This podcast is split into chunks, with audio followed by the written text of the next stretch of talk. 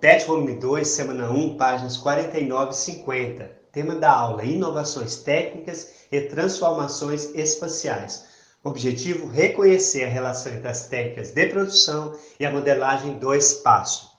Da produção à indústria. Pessoal, o que é tratado então na apostila de vocês essa semana? Essa inovação das técnicas de produção, das formas de produzir, as mudanças no trabalho. O fato é que existe uma evolução histórica nas técnicas de produção para surgir essa indústria que nós temos hoje. Então, o que consumimos hoje majoritariamente são de processo industrial, mas essa indústria é uma evolução de outras técnicas, é uma evolução do artesanato da manufatura. Não que a manufatura, que o artesanato deixar de existir, mas fato é que o que produzimos hoje, que majoritariamente consumimos, são produtos industriais. Vamos às características então aí do artesanato, da manufatura e da indústria. Gente, artesanato então, trabalho manual, individual, instrumentos simples e o artesão, né, aquela pessoa que fabrica, domina todo o processo de produção. Então, para o produto ser artesanal, ele tem que atender essas características. Utilizar instrumentos simples, tesoura, agulha, formão, senão não é artesanato.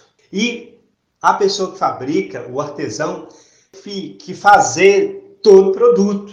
Então é um trabalho manual. Qual que é a diferença então do artesanato para manufatura? Gente, a manufatura, o trabalho ainda é predominantemente manual, mas já a utilização de máquinas simples. Tá? Então, lá por volta do século XVI, começaram a surgir as máquinas mais simples, o artesão começa a contratar pessoas para ajudar na fabricação. Então começa a divisão do trabalho, tá? Então, principal característica que difere manufatura de artesanato é a divisão do trabalho. Como eu disse, então, uma evolução histórica, há uma transição até chegar à indústria. Naquela época das grandes descobertas, por volta de 1500, então, então o europeu descobre novas terras, é, tem contato com novas civilizações, há uma evolução da técnica. Ele descobre novas máquinas, ele descobre novos insumos para fabricação. Entende, gente? Então, a partir daí é o surgimento da indústria. Então, qual a transição que ocorre para a indústria? O sujeito fabricava lá no fundo do quintal dele, com a, no... a descoberta de novos mercados, com o aumento das vendas, ele leva essas pessoas para produzir num local específico. Qual a principal característica de uma indústria, gente? É as pessoas produzir num local específico. Uma produção em série, uma produção maior, uma produção em escala, tá?